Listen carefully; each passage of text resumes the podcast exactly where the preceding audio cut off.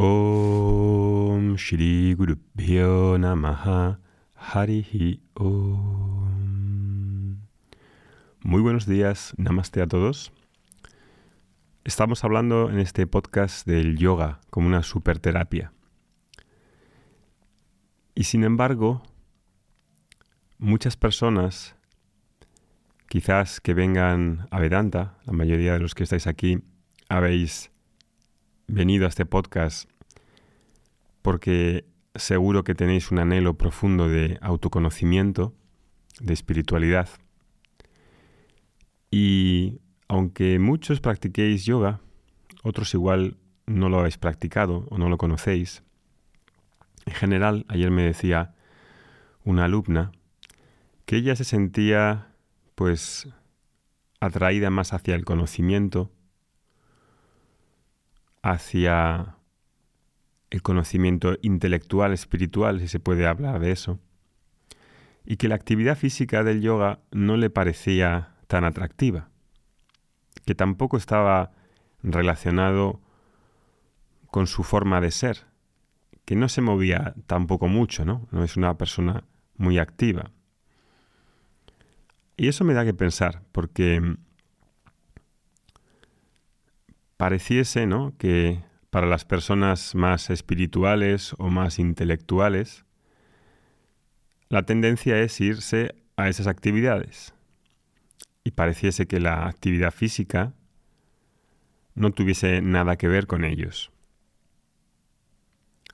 Cuando estuve en la universidad, en la carrera de filosofía, muchos filósofos no cuidan nada muy poco su integridad física. No son dados a, hacer deporte o hacer artes marciales, tai chi o yoga, o a ser sensibles al, al propio cuerpo.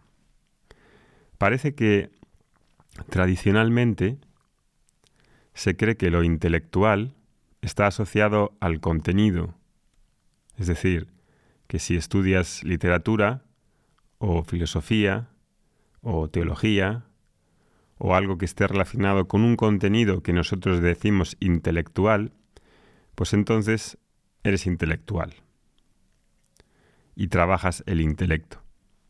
Pero eso no es así. No es así por la sencilla razón de que todo lo que hacemos implica una coordinación, una dirección, una integración desde el intelecto. Un futbolista, para poder hacer lo que hace, para poder entrenar todos los días, para poder mejorar sus capacidades físicas, tiene que poner empeño, voluntad, tiene que coordinar. Coordinar con el intelecto. El cuerpo físico por sí mismo no funciona, necesita de un, de un director, que es la mente y el intelecto. En general hay un desprecio por parte de esta persona que se cree intelectual o espiritual de lo físico como si eso perteneciese a una segunda división, como si eso no tuviese nada que ver con ello, contigo, con la persona. Y eso es sumamente paradigmático, porque ¿quién no tiene un cuerpo físico? ¿Quién no vive en su cuerpo físico como un templo, la biología es la base de todo. La biología. Hay muchas personas que viven en su cabeza, no salen de su cabeza, no tienen ningún contacto con su cuerpo, con sus emociones, con la energía, con, los, con las percepciones, con los sentimientos. Y eso no es, no es sano. No lo es.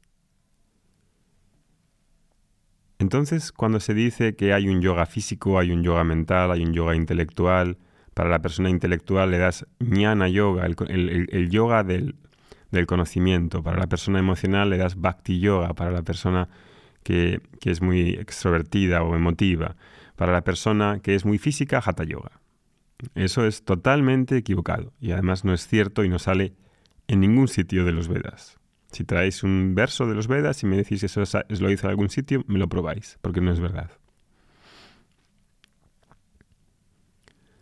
Entonces, aunque hay unos contenidos que nosotros llamamos intelectuales, y la persona que se dedica a eso es un intelectual o un espiritual, en realidad la labor intelectual que hace el intelecto lo hace para muchas otras cosas que no tienen que ver con los contenidos que asociamos a intelectual o espiritual. Si vas a reparar un problema de la casa, el problema tiene que ser discernido y reparado usando, coordinando el intelecto. No funciona de otra manera. No hay nada físico per se, porque todo está coordinado por el intelecto. Somos una unidad biopsicofísica, en la que no hay en realidad una separación. Si abres un cuerpo, en el cuerpo no hay seis sistemas separados. Sistema respiratorio, circulatorio, nervioso, está todo entrelazado. Y los nervios, el sistema nervioso central del que es parte del cerebro, está en todo el cuerpo, no solamente está en la cabeza. Inteligencia hay en todo el cuerpo. El cuerpo no es una materia burda, torpe y densa que no tiene inteligencia. El cuerpo tiene una suma inteligencia. El cuerpo antiguamente era usado como un método, como un vehículo, instrumento de intuición. Mira a los animales cómo están conectados con su propio cuerpo y son capaces de percibir que viene un tsunami. Pueden sentir lo que acontece en el tiempo. Sin embargo, nosotros estamos tan desconectados que el cuerpo es como algo, como un, como un miembro externo. Tipo, eso es totalmente fantasmagórico. Esa es la desconexión tal, por la idealización del intelecto y de la razón. Nos hemos colocado como los auténticos reyes. Pensamos de manera matemática, matematicista.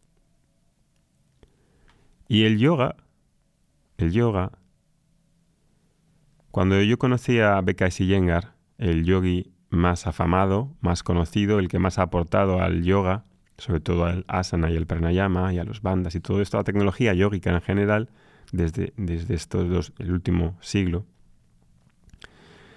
me llamaba mucho la atención que él hablase tanto del intelecto, de hacerse inteligente, de utilizar el discernimiento, viveka, de utilizar el cuerpo como un soporte para que afinar el intelecto. Y cuando practiqué años y a través de varias conversaciones con él y de leer sus libros, obviamente, llegué a entender por qué el yoga puede ser una forma de afinar claramente el intelecto, los procesos intelectuales, no el contenido. En el asana no tienes por qué estar contemplando sobre Atman o sobre un contenido, digamos, que nosotros le llamamos intelectual sino que puedes afinar los procesos intelectuales, la base, la base, digamos, del intelecto en sí. ¿Y cómo se hace eso? Bueno, no es muy sencillo de explicar aquí, pero diríamos que cuando haces un asana, hay una técnica que surge en base a la percepción del cuerpo, a la percepción de los sentidos, a la propiocepción también. Entonces, si yo hago, por ejemplo, trikonasana, Inspiro, salto, separo brazos y piernas. Las caderas están abiertas. Las piernas están abiertas como 5 o 6 pies o más, depende de la altura. Y ahí giro una, una pierna hacia afuera, giro un pie hacia afuera, giro el otro hacia, hacia, hacia dentro.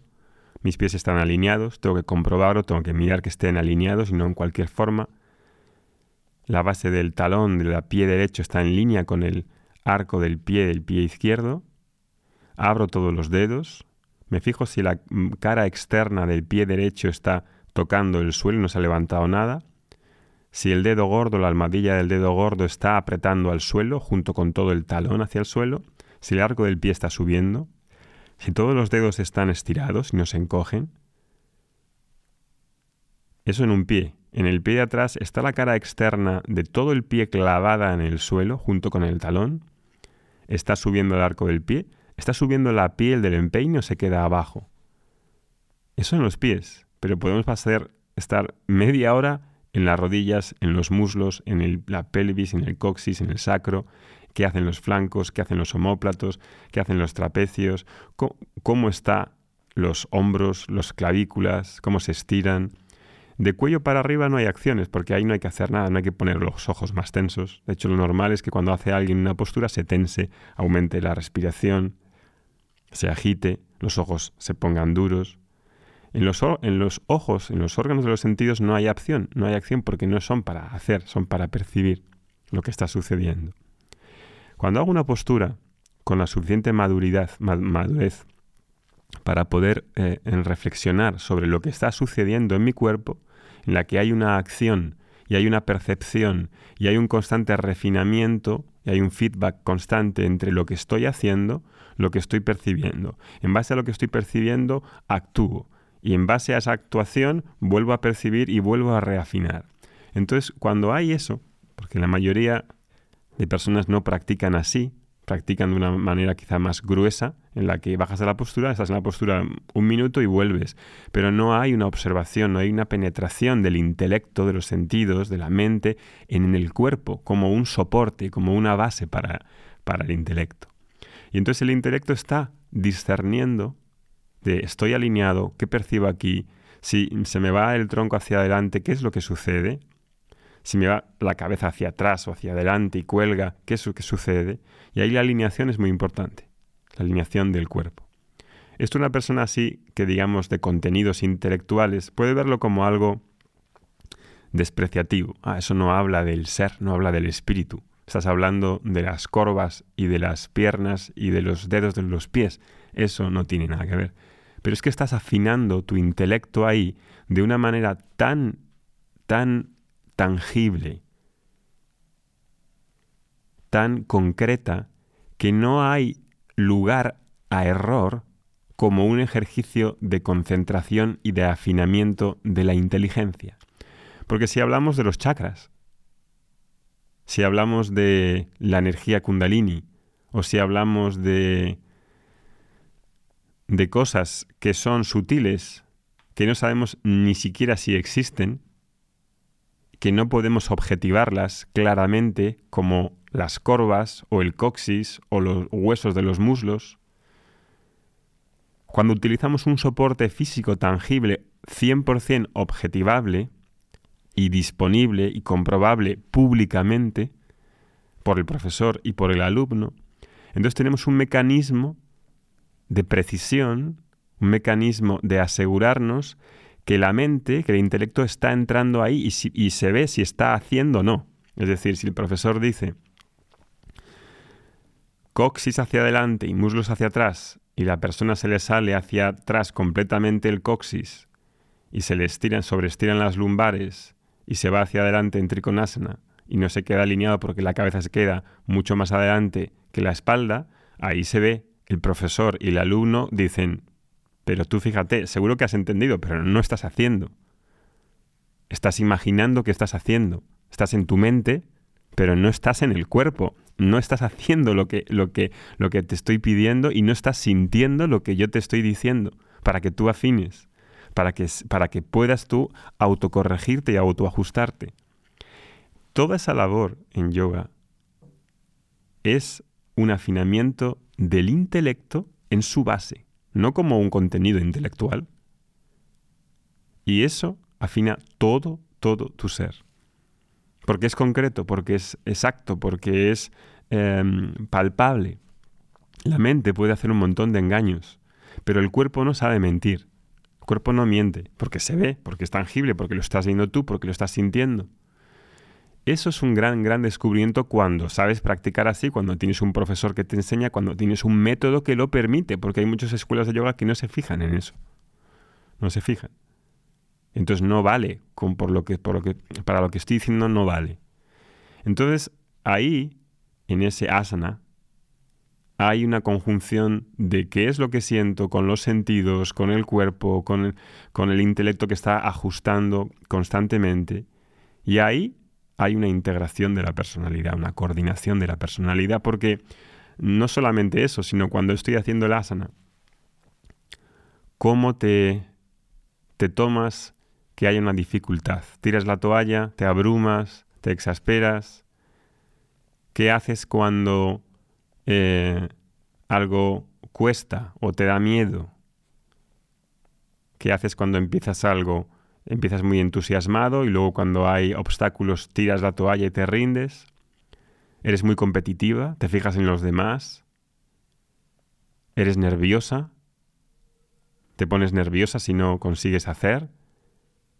Y nada de hacer la postura final como si fuese un objetivo, eso el profesor y el alumno no tienen que fijarse en hacer la postura final como la revista, como la foto de la portada de Yoga Journal, sino es el proceso que surge en todo ese recorrido desde que empieza la postura hasta que entras y hasta que estás un tiempo dentro de la postura.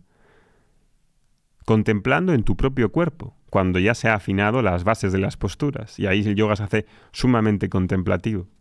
Pero tiene una base física en la que el cuerpo no se desconecta nunca del intelecto, porque el intelecto está ajustando y tiene que percibir si está haciendo o está imaginando y está volando. Ahí es donde está la gracia del yoga. Y eso obviamente no se le puede decir físico.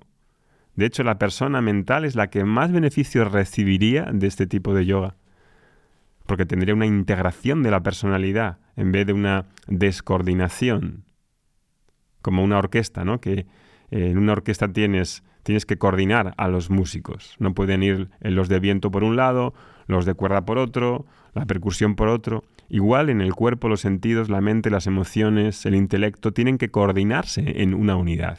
De ahí esa, esa, esa metáfora ¿no? de eh, Arjuna y Krishna con el carro, ¿no? Y ese carro es el cuerpo, las riendas son la mente, los caballos son los sentidos, el conductor es el intelecto y el alma es el que va sentado en el carro. Hay una coordinación, hay un texto que se llama Jiva Yatra que habla de ese viaje de coordinación y a ese proceso de coordinación, integración de la personalidad lo llama yoga. ¿Es eso físico? Incluye lo físico, incluye lo mental, incluye lo espiritual. Y eso hace falta conocerlo. Y ahora tenemos una eh, rutina de 40 días seguidos en los que la idea es hacer los 40 días. Si hay alguien que no puede hacer y hace 21, con 21 da para mucho, para afianzar hábitos. 40 es mejor, pero 41, 21 también vale. Y si haces 15, pues mejor que nada. Y si haces 40, pues mejor todavía. Entonces vamos a hacer algo que normalmente nadie hace en el mundo del yoga y que es fundamental, que es hacer una práctica con los alumnos seguida, de corrido, para poder experimentar una transformación, porque es una superterapia. No es ir a una clase un día o practicar un día sí y tres días no y, y pasa el tiempo y salteo. No, esto es algo mucho más profundo, es una superterapia. Mañana voy a explicar por qué es una superterapia. Espero que os haya ayudado. Abajo ponemos el enlace de los 40 días. Que tengáis un muy buen día. Om Shanti Shanti Shanti.